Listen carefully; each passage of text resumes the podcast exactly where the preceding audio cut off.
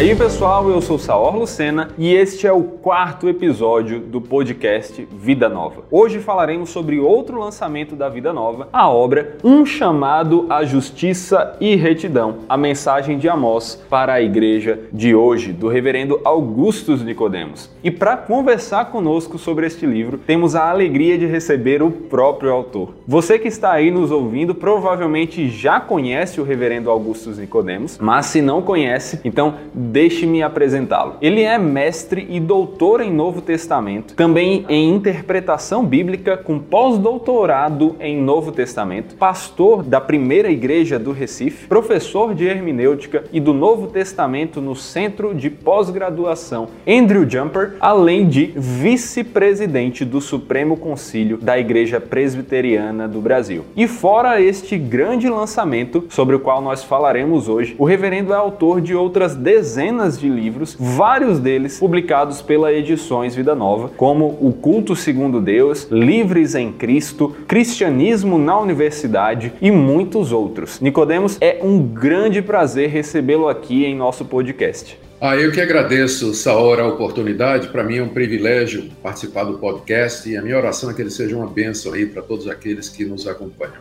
Amém, amém. E para você que está nos ouvindo pela primeira vez, o podcast Vida Nova está disponível nas principais plataformas de podcast e também no YouTube. E nele nós procuramos conversar com autores, pastores e teólogos em geral sobre os livros lançados pela editora Vida Nova e as questões importantes que são abordadas por eles. E hoje, como já falamos, nós conversaremos sobre o livro, o lançamento, um chamado à justiça e retidão, a mensagem de Amós para a igreja de hoje. Mas antes, eu quero apresentar rapidamente outros ótimos lançamentos que a Edições Vida Nova trouxe para a gente.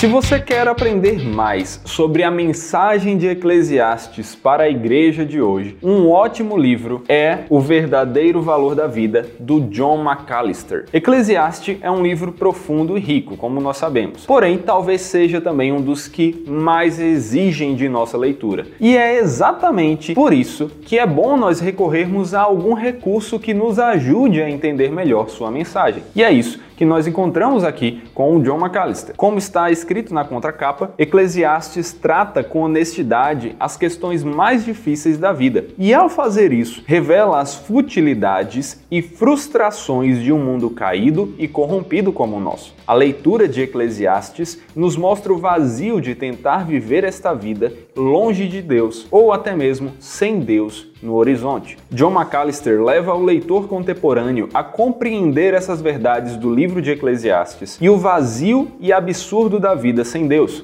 Não se trata, no entanto, de um livro que nos deixa frustrados e em crise existencial. Antes, aponta para uma vida frutífera e próspera com Deus, o Criador e Redentor deste mundo caído. E também, ao recomendar este livro, o Jonas Madureira diz o seguinte: com habilidade exegética precisa e clareza ímpar, John mostra que a destruição de ilusões não tornou a vida do sábio mais amarga e azeda. Pelo contrário, por causa do anseio pela eternidade, ou seja, por conta da consciência de que a vida não se reduz às coisas da vida e que, por conseguinte, algo muito maior do que a própria vida, o gosto amargo da finitude humana, não se uniu à doçura da eternidade no coração. Não, John não nos deu apenas um livro a ser lido, mas a ser devorado. Isso mesmo, devore com deleite este livro e descubra que o sabor de Eclesiastes não é azedo, é agridoce. Com a recomendação dessa, eu só tenho a dizer a você: leia essa obra que ela vai ser muita luz na sua vida. Aqui você encontra 256 páginas divididas em seus 16 capítulos e com também as considerações finais. E é uma obra que com certeza vai lhe ajudar a entender mais a mensagem de Eclesiastes. Agora, falando de Jonas Madureira, nós sabemos que o Jonas é um grande leitor e as recomendações dele sempre estão aí para nos ajudar. Mas, longe de ser apenas um leitor, alguém que nos recomenda bons livros, o Jonas é também um grande escritor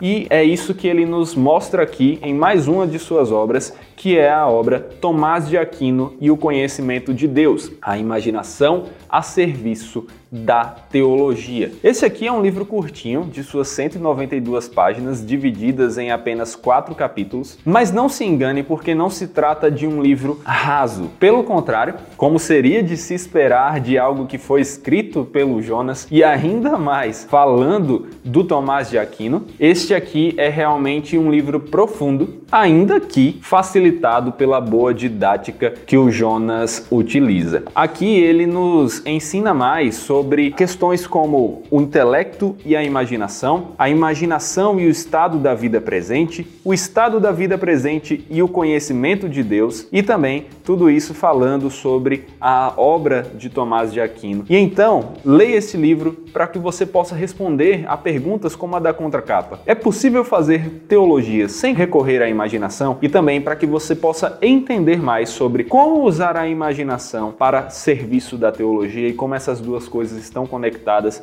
a partir também da obra de Tomás de Aquino.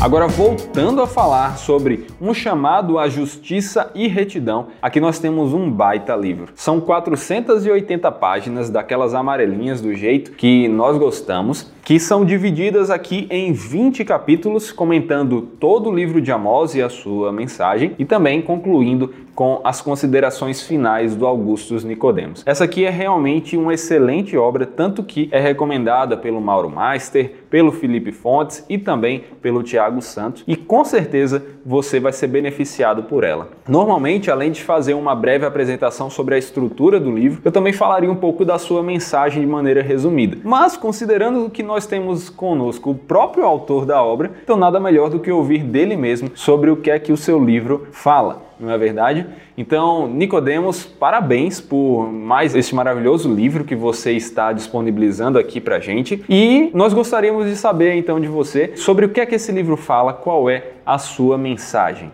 Muito bem, o livro de Amós traz como mensagem principal um chamado de Deus ao seu povo, especialmente os habitantes do Reino do Norte em Israel, ao arrependimento, mudança de vida, por conta da idolatria, do sincretismo e dos pecados cometidos contra os seus próprios semelhantes e especialmente a questão da opressão, da, da, injustiça social que acontecia naqueles dias. Mas a mensagem de Amós também é dirigida a outras nações que estavam ao redor da nação de Israel. Ah, o livro de Amós mostra Deus como Senhor sobre todas as nações e é um Deus que vai julgar sem fazer acepção de pessoas. Ele vai julgar o seu povo e vai usar as mesmas medidas e os mesmos referenciais que ele usará para julgar as nações porque ele é Deus soberano sobre tudo e todos. Amós é enviado primeiro às nações, depois ao povo de Judá, finalmente o seu público-alvo final é a nação de Israel, que recebe esse chamado do profeta que se arrependa, especialmente da idolatria cometida em vários daqueles centros religiosos lá, e se volte para Deus. Ao mesmo tempo, a mensagem é de um Deus de esperança, que traz esperança, misericórdia e aponta para a restauração da nação no futuro escatológico. Essa é a mensagem do livro.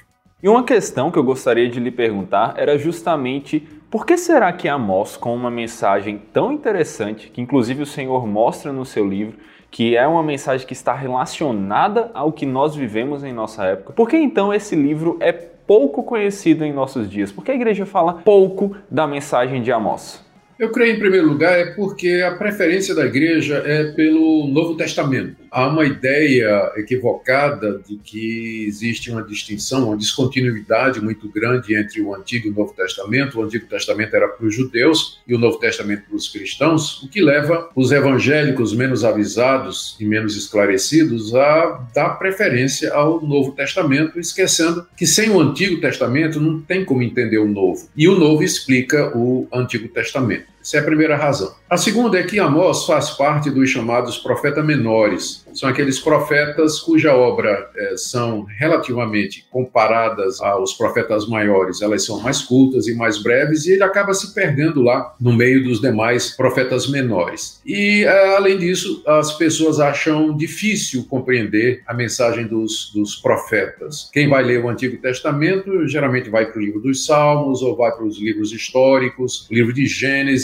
ah, os profetas já são um pouco mais complicados de entender. Eu creio que por tudo isso as pessoas acabam ah, esquecendo a preciosidade que é esse livro e a sua mensagem para os dias de hoje. Realmente, é isso mesmo que o senhor falou, reverendo. É comum observarmos ali como o que o senhor falou como um dos primeiros motivos, essa preferência pelo Novo Testamento. E, reverendo, uma outra coisa que me chama a atenção é o título do seu livro. O título do seu livro é uma chamada à justiça e à retidão, certo? E uma das coisas que é sempre bom nós tentarmos fazer é compreender bem como o autor está usando um termo. Então eu queria saber se o senhor pode nos dizer o que é que o senhor quer falar com justiça e retidão, e também se existe uma distinção entre essas duas coisas.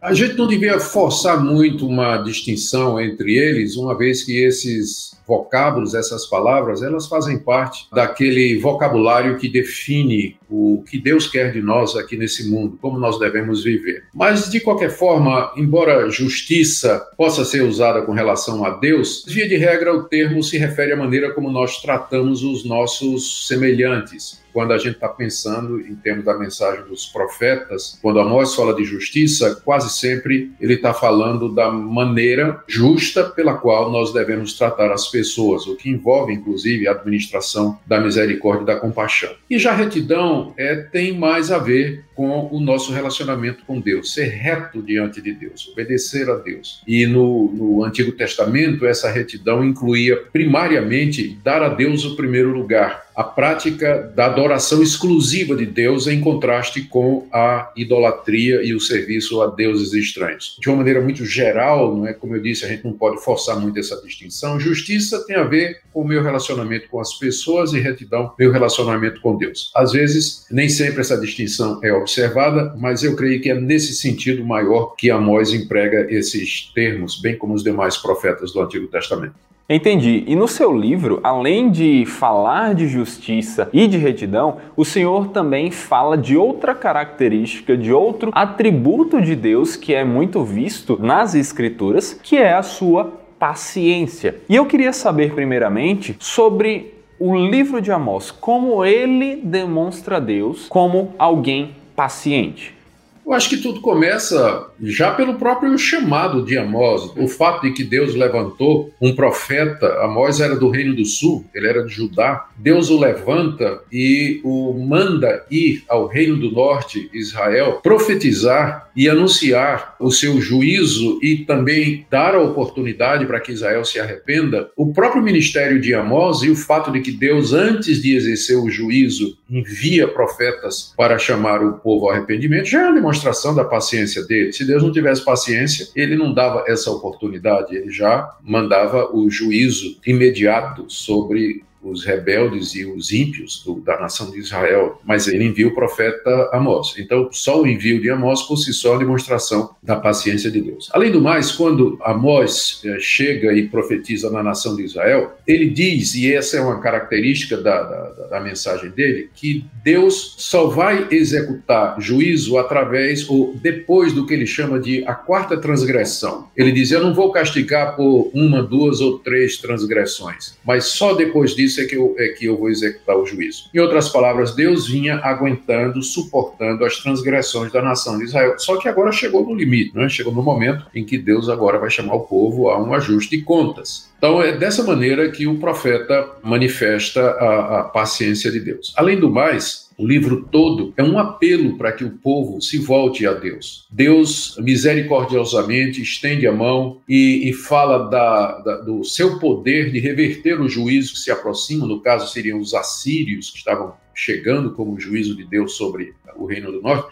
Deus poderia reverter tudo aquilo se a nação se arrependesse. Então, eu creio que tudo isso é uma demonstração da compaixão e da paciência de Deus com os pecados e porque ele demora em manifestar a sua ira e derramar o seu castigo sobre os pecadores. Agora, essa justiça e paciência podem realmente viver em harmonia? Ah, segundo o que vemos no livro de Amós, da narrativa bíblica como um todo e também na, na história, essas duas coisas podem coexistir em harmonia ou elas são contraditórias? A resposta para isso está na cruz de Cristo. Ali na, no Calvário, Deus realizou o sacrifício completo e o pagamento da culpa do seu povo. E ali ele satisfez a sua justiça plenamente. Como Paulo diz lá em Romanos capítulo 3, no Evangelho, Deus mostra que ele é justo e justificador daquele que tem fé em Jesus Cristo. Ali Deus demonstra a sua justiça em punir em Cristo Jesus, representante do seu povo, a culpa do pecado. Então Deus em nenhum momento ele deixa de ser justo quando ele redime o homem. Por outro lado, o apóstolo Paulo diz ali mesmo em Romanos capítulo 3 que Deus na sua paciência deixou impunes os pecados anteriormente cometidos. Não é que Deus passou pano ou fez vista grossa para os pecados, mas é que Deus não desistiu da humanidade, ele não desistiu do resgate do seu povo por conta das suas constantes rebeliões, mas ele aguardava a manifestação do seu filho, a plenitude dos tempos, quando Jesus Cristo veio a esse mundo em pessoa humana, pagar o pecado do seu povo. Então, na cruz você tem a conjugação de um Deus que é justo e de um Deus que é misericordioso e paciente. Deus avisa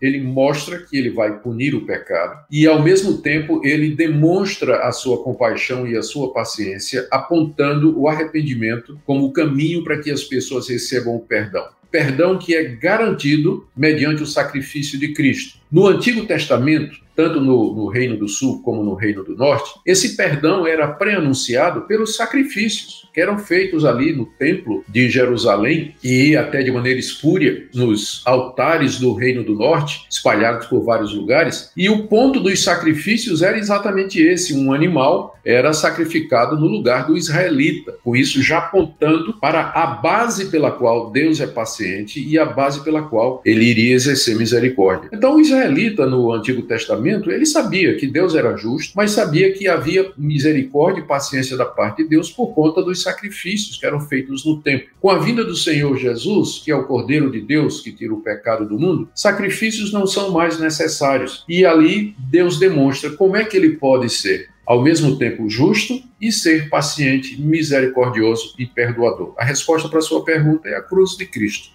é Cristo ali realmente como centro do Evangelho, como centro de toda a história da redenção.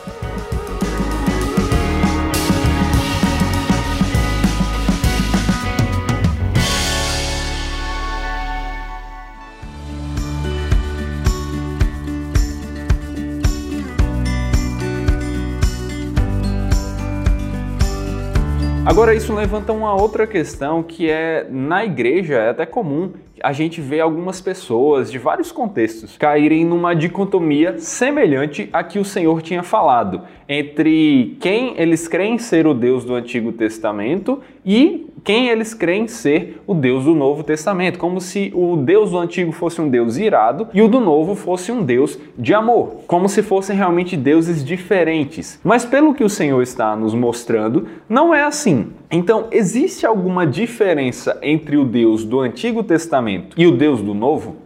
Não, existe apenas um Deus, sempre houve apenas um Deus. As dificuldades que as pessoas encontram residem no fato de que esse único Deus verdadeiro, ele se revelou progressivamente na história humana e ele administrou o seu plano de redenção em etapas sucessivas e progressivas, de forma que a cada nova etapa ele nos dá mais luz e nos dá mais revelação a respeito desse plano essa dificuldade que as pessoas encontram é muito antiga. Havia um, um, um herege chamado Marcião, no início do período pós-apostólico, que fez essa distinção entre o Deus do Antigo Testamento e o Deus de Jesus Cristo. Ele disse que o Deus do Antigo Testamento era um demiurgo, era um Deus mau, era um Deus perverso, e era um Deus de guerra, um Deus sanguinário, enquanto que o Deus do Senhor Jesus Cristo era um Deus de paz, era um Deus de amor. O Deus do Antigo Testamento seria uma divindade subordinada é? a esse Deus de amor, que seria o Deus de Jesus Cristo. E ele fez, ele foi um dos que tentou fazer um, uma estabelecer que livros da Bíblia eram de fato inspirados, e ele usou esse critério. Aquilo que no Novo Testamento falava de lei, falava da ira de Deus, então ele tirou ele acabou é, com um Novo Testamento composto de uh, um ou dois evangelhos e umas poucas cartas do apóstolo Paulo. Tudo mais ele considerou como sendo referente à, à, à lei, à ira de Deus e e, e, assim por diante. Então, perceba que isso é um assunto é, muito antigo. Mas o que as pessoas precisam, as pessoas que chegam a essa conclusão, ah, ou que ah, esposam esse pensamento, elas deixam de perceber que, tanto no Antigo Testamento quanto no Novo, você encontra não somente a manifestação da justiça de Deus, como também do seu amor e da sua misericórdia. Como eu já disse, a misericórdia de Deus brilha no Antigo Testamento. Ele é um Deus que chama Abraão, ele é um Deus que estabelece o sistema de sacrifícios, ele é um Deus que faz um pacto com o seu povo, onde ele se oferece como provedor, sustentador e perdoador daquele povo. Ele é um Deus que perdoou as iniquidades dos grandes heróis da fé, como o próprio Davi. Ele é um Deus que oferece esperança, é um Deus que fala de um futuro onde haverá um novo céu e uma nova terra. A mensagem do profeta Isaías fala a respeito disso. É um Deus que antecipa a chegada do Messias. Isaías 53 fala do sacrifício do Messias pagando pelos nossos pecados, estabeleceu o sistema dos sacerdotes que funcionavam como mediadores entre Deus e os homens e que traziam os pecados e as culpas dos homens ali ao altar intercediam pela, pelo perdão deles. Então, o Antigo Testamento está cheio da misericórdia de Deus e do favor de Deus. Claro, está cheio também da justiça de Deus. Por exemplo, o dilúvio que Deus trouxe sobre a humanidade rebelde, a destruição de Sodoma e Gomorra. Na época de Amós, né, Amós já estava avisando a invasão dos assírios que veio contra o reino do norte norte, depois, posteriormente, a invasão dos babilônicos contra o reino do sul. Tudo isso foi Deus que fez. Deus mandando a nação de Israel fazer guerra e destruir aquelas nações ímpias que moravam em Canaã e que há séculos vinham rejeitando a Deus e a revelação que Deus havia feito de si mesmo na própria natureza. Então você encontra no Antigo Testamento uh, justiça, ira, mas também compaixão e misericórdia. No Novo Testamento você vai encontrar a mesma coisa. Jesus falou mais do inferno do que qualquer outra pessoa no Novo Testamento. É de Jesus que nós encontramos é, é, frases é, e declarações que nos estremecem, como por exemplo que o fogo não se apaga, que lá o verme não, não, não morre. Ah, ele fala da eternidade do sofrimento e não, não poucas vezes é ele que contou aquela história do rico e do Lázaro e de Lázaro, o rico sofrendo, sendo atormentado na chama, querendo alívio. Foi Jesus que contou. É Jesus quem narra o juízo final, dizendo como Deus vai punir os ímpios e vai mandá-los para o sofrimento eterno. Você encontra também o apóstolo Paulo se referindo aos demais apóstolos. O livro de Apocalipse, por exemplo, aquelas pragas que são mencionadas ali, que são juízos de Deus sobre a humanidade, você vê ali é a mesma coisa. Então, as pessoas que fazem essa distinção entre o Deus do Antigo Testamento e do Novo é porque não conhecem nem o Antigo Testamento e nem o Novo Testamento. Realmente, ao olharmos para a narrativa bíblica como um todo, podemos perceber esse Deus perfeito, que é tanto amor, quanto justiça, um Deus em que todos os atributos se harmonizam perfeitamente. E ao falar sobre isso, o Senhor citou o progresso da revelação e também as profecias sobre o futuro. E unindo essas duas coisas a uma das palavras-chave aqui do seu livro, que é a justiça, eu queria entender como essa justiça é e também será manifestada. Porque o Senhor falou que ela foi manifestada em Cristo. Mas ainda há outras maneiras em que ela se manifesta e se manifestará?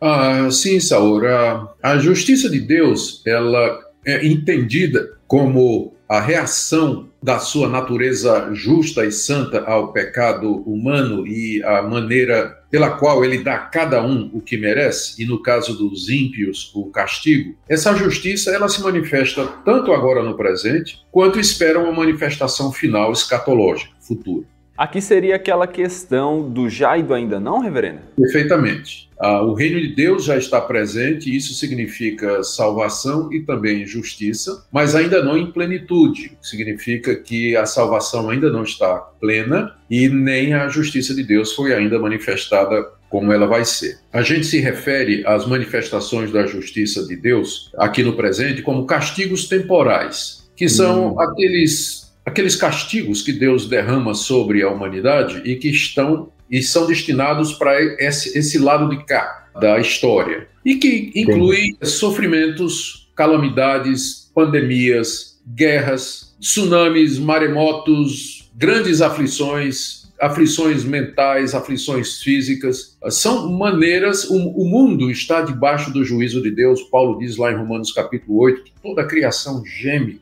quando Adão caiu, segundo o livro de Gênesis, capítulo 3, Deus disse: Maldita é a terra por tua causa. Então, nós vivemos numa terra amaldiçoada por Deus. E é uma terra que está convulsionada pelos estertores do pecado e da morte. A humanidade que habita nela sofre com isso também por conta dos seus próprios pecados, igualmente. Então, Deus derrama a sua justiça. Deus, a justiça de Deus a gente percebe em todo lugar. A humanidade sofre, a humanidade vive um estado de angústia, de grande dor, que é a mão de Deus pesando sobre ela. Romanos capítulo 1 a partir do verso 18, o apóstolo Paulo diz: A ira de Deus se revela do céu contra toda a humanidade. Há um Deus, e esse Deus está é, exercendo, está indignado com o que a humanidade está fazendo. Ao mesmo tempo, ele é um Deus compassivo e misericordioso. Eu já expliquei como é que esse aparente paradoxo se resolve em Cristo Jesus. Mas Deus ainda não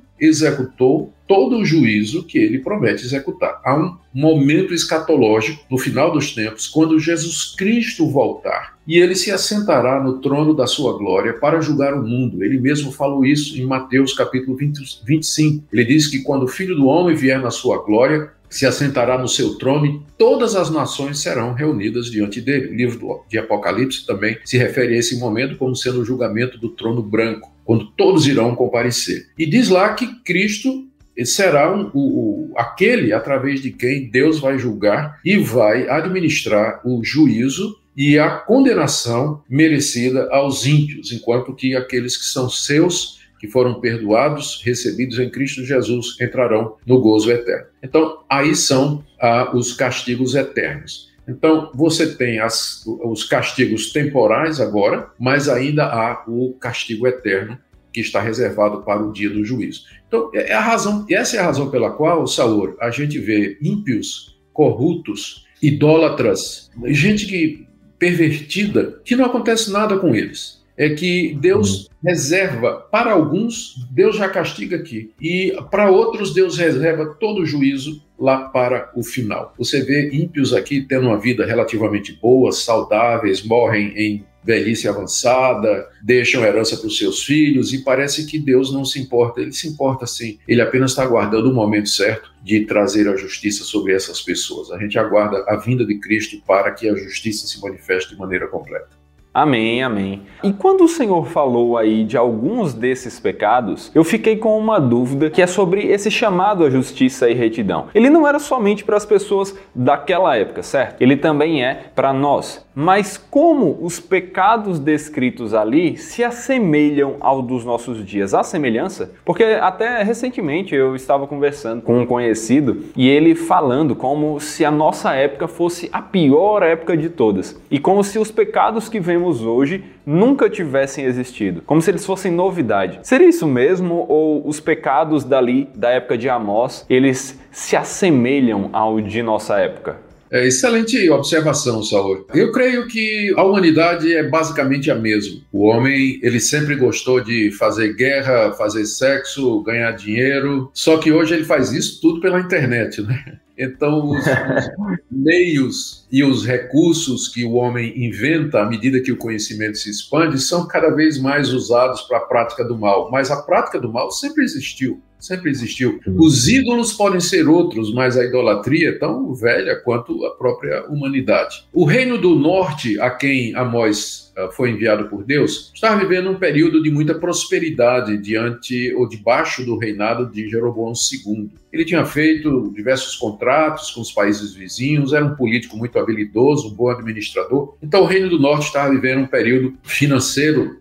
é, muito bom. E como resultado, havia muita gente que tinha enricado, ficado rico. Só que esse pessoal tinha ficado rico às custas da opressão, às custas do salário do pobre, às custas da extorsão e outras perversões nessa área também. Além disso, eles viviam na luxúria, viviam no luxo, a classe rica lá de Samaria, capital do Reino do Norte, vivia no luxo. Amós até se refere às mulheres ricas lá daquela época como vacas de Bazã, aquelas vacas que eram engordadas para a matança. Elas viviam no luxo e havia uma insensibilidade para com os pobres que havia na nação de Israel, apesar de que Deus havia dito na lei de Moisés que os israelitas deveriam ter um cuidado especial com o pobre com o órfão e com a viúva. Então isso estava sendo esquecido. O outro pecado era a corrupção dos juízes. Os juízes estavam vendendo sentenças, condenando os pobres e necessitados e favorecendo o rico que podia pagar uma sentença. Então, a corrupção dos juízes era mais uma coisa que é denunciada aqui é, no livro de Amós. E fora a idolatria, havia pelo menos três centros de idolatria ali no Reino do Norte, onde o rei Jeroboão I tinha mandado fazer bezerros de ouro para que o povo adorasse e assim se desviaram completamente de Deus. Lembrando que Samaria, os samaritanos eram um povo misto, não eram, eram,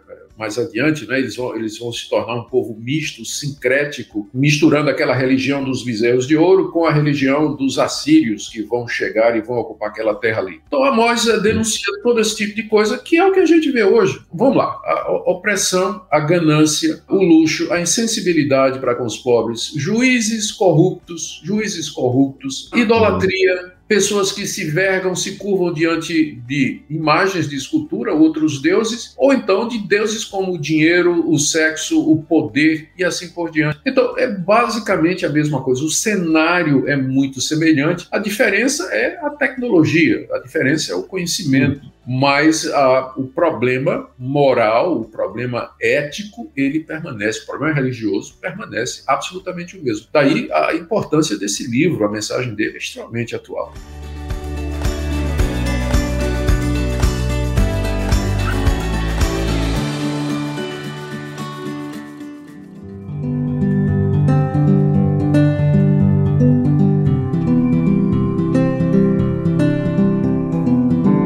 O Senhor falou de uma coisa que eu vi também o Senhor falando aqui no livro, que é sobre o sincretismo, essa mistura de crenças, que é uma coisa que inclusive eu creio que esteja muito presente em nossa época. E eu queria saber do Senhor como nós podemos lidar com ele na atualidade, respondendo às pessoas à nossa volta de uma forma que a gente busque ser luz na vida delas e trazer uma mensagem semelhante até mesmo a que Amós levou. O sincretismo na época de Amós era uma mistura da religião de Israel, que Deus havia revelado através de Moisés, com práticas das nações ao redor. Então, uhum. ali ao redor de Israel, você tinha os Amonitas, você tinha os Moabitas, você tinha os Filisteus, você tinha os Sírios. Todos esses povos tinham uh, os seus deuses e suas práticas e os israelitas adoravam esses deuses, construíam altares nos lugares altos e construíam nichos e, e, e, imagens desses deuses, e ao mesmo tempo em que eles adoravam a Deus, o Deus de Israel, eles adoravam essas divindades. E alguns até sacrificavam seus filhos ao deus Moloque, que era um deus que exigia sacrifício humano. Então, é, esse era o sincretismo que havia na época do profeta Amós. E ele denuncia tudo isso. Nos dias de hoje, existe também, estou falando aqui no Brasil, existe um sincretismo que é em um segmento, né, em alguns segmentos evangélicos, que consiste no inserir dentro da prática cristã alguns elementos das religiões afro-brasileiras, do espiritismo e do catolicismo popular. Você vê isso naquelas igrejas onde se dá ênfase a objetos ungidos, onde se dá ênfase a fórmulas, uso de talismãs e ou pessoas que seriam vistas como especiais e condutores de determinados poderes. Deus é visto como alguém simplesmente que vem atender às suas necessidades físicas e materiais. Tudo isso é resultado da influência das religiões afro-brasileiras e do catolicismo popular dentro de algumas áreas do evangelicalismo. A solução para isso é, eu creio, os evangélicos enfatizarem a necessidade de que o nosso culto a Deus seja regulado pela palavra de Deus. Nós só podemos adorar Deus de acordo com a maneira pela qual ele se revelou. Nós não podemos inventar maneiras de adorar a Deus. Então, o chamado de Amós, inclusive, era para a purificação do culto. E esse culto ele tem que ser regulado pelo que Deus diz. E eu creio que se a gente for fazer essa peneira, olhar para os cultos dessas igrejas, né, que geralmente a gente chama de igrejas neopentecostais, e uhum. não são todas que fazem isso, né? mas algumas. Se a gente for olhar para essas igrejas e olhar o culto que elas fazem e peneirar a luz da palavra de Deus, a gente vai ver que há elementos sincréticos ali. Né? Tem muita coisa que parece mais espiritismo mesmo, parece mais coisa da, do ocultismo, por isso que é importante a gente enfatizar a necessidade de termos a Bíblia e somente a Bíblia como regra de fé e prática. É verdade. E falando sobre isso, o Senhor falou que nós temos que adorar a Deus como ele quer ser adorado. Isso nos lembra da soberania de Deus que inclusive é algo que o Senhor ressalta bastante, que faz parte da mensagem de Amós para aquela época, de que Deus não estava governando somente a nação de Israel,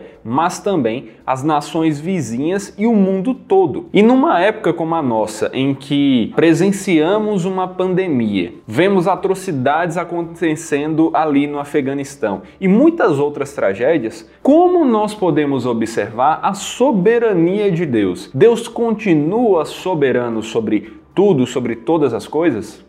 Nós cremos que Deus é soberano porque é isso que a Bíblia afirma, é isso que Cristo afirmou, é isso que os apóstolos afirmaram, e é isso que o cristianismo histórico tem crido e tem professado e proclamado até então. E quando a gente pensa, não podia ser outra coisa. Se Deus não tiver domínio, se ele não estiver no controle das coisas, alguém outro está. E uhum. então o que resta? O homem, o ser humano, será que nós estamos realmente no controle, estamos no domínio? A humanidade não está no controle, basta ver agora não é? o pandemônio que foi, a confusão que foi com o surgimento desse, desse coronavírus e essa pandemia de alcance mundial, o alvoroço político, econômico, moral, espiritual que é, esses dois anos de, de, pandemia, a gente não sabe ainda quanto tempo vai durar, né? Graças a Deus, parece que caminha já para um final. Mas a humanidade se agitou completamente, mostrando que ela ficou atordoada, ela, ela não está preparada ela não, não, não, consegue gerir seu próprio destino. É claro, Deus vai responsabilizar as nações e os governantes e as pessoas pelas decisões que eles tomarem, pelas escolhas que eles fizerem. Mas eles não estão no controle. Não estão, de repente acontecem coisas que ninguém espera, coisas imprevistas. Não tem ninguém que tenha um manual da história do futuro. Então, se não for Deus que está no controle, quem, quem vai estar? A Bíblia nos apresenta um Deus soberano, criador dos céus e da terra, que governa sobre tudo e todos e que está conduzindo a história para a consumação do seu plano. Quando nós lemos o sermão escatológico de Jesus, por exemplo, lá em Marcos 13, ele tem um mapa da história e do futuro. Ele predisse com precisão matemática aquilo que haveria de acontecer. Ele falou do surgimento de falsos profetas, ele falou de guerras e rumores de guerra, ele falou de terremotos, ele falou de pestes, ele falou da perseguição dos seus discípulos num, momento em que era impossível ele predizer esse tipo de coisa. Então, só quem tem a história sob controle é que pode dizer o que, é que vai acontecer. Porque se não tiver a história sob controle, você vai dizer o que, é que vai acontecer e não acontece porque você não pode controlar a história para que ela se realize exatamente como você predisse. Então, o, a, o, fenômeno profético, a maneira como Jesus e demais profetas descrevem a atualidade e o que vem acontecendo nesses dois últimos anos, para nós é uma demonstração clara de que Deus está no controle. Olhando a olho nu, olhando para a realidade, não parece. Não parece. Dá a impressão de que as coisas acontecem ao acaso, que um acontecimento não tem nada a ver com o outro, mas a nossa confiança é que há um Deus que está tecendo, fazendo a, o tecido da realidade acontecer. Ele está costurando todas as coisas de uma forma que a gente não consegue perceber todos os fios que ele está puxando, mas que ele está guiando tudo e se encaminhando para o final que ele prometeu. É pela fé que nós vivemos, pela fé nós cremos que o mundo foi criado por Deus, pela fé nós nos aproximamos de Deus e cremos que Ele abençoa e recompensa aqueles que o buscam, e é pela fé que nós andamos nesse mundo confiantes de que nós não estamos sós aqui, mas que aquele que criou todas as coisas prometeu todas as coisas cooperam para o bem daqueles que me amam. E é nessa confiança que nós vivemos aqui.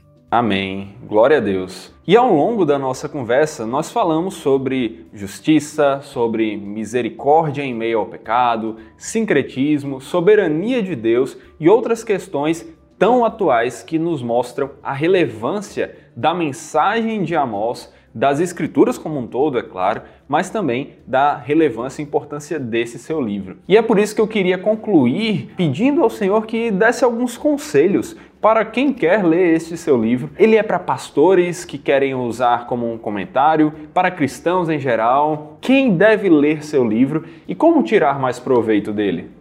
Bom, se os pastores quiserem ler e usar como base para preparar as mensagens no livro de Amós, eu vou ficar muito honrado com isso, vou ficar muito satisfeito, muito embora o livro não tenha sido escrito com esse objetivo.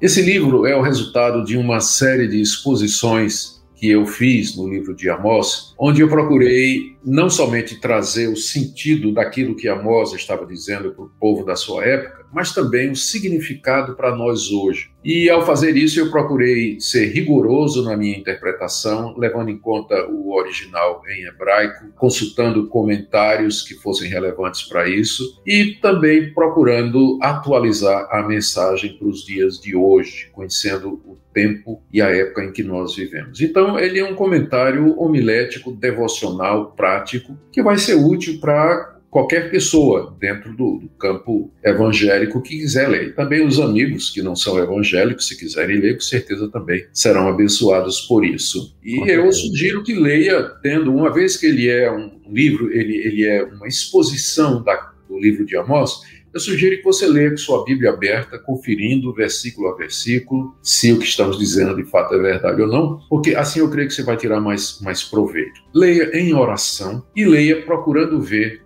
como aquilo que Amós escreveu e pregou tem a ver com a realidade dos nossos dias. E aí você vai ficar admirado diante da realidade e da relevância da palavra de Deus para todas as épocas. Muito bom, reverendo, muito bom.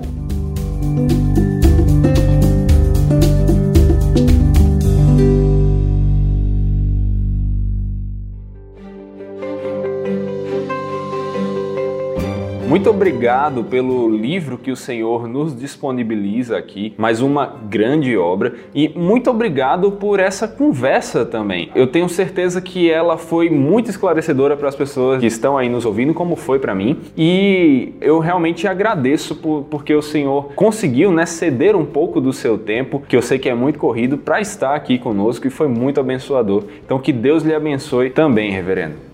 Amém. Eu que agradeço a oportunidade e obrigado à Vida Nova por essa edição maravilhosa. O livro ficou lindo. Muito obrigado. Grande abraço. É isso aí. E você aí que nos ouviu pelas principais plataformas de podcast ou nos assistiu pelo YouTube, muito obrigado, é um prazer ter você aqui conosco e nos siga também para estar por dentro de todo o excelente material que a Vida Nova tem nos disponibilizado. Então é isso aí, compartilhem com sua igreja, com amigos e com todo mundo. Até a próxima e valeu!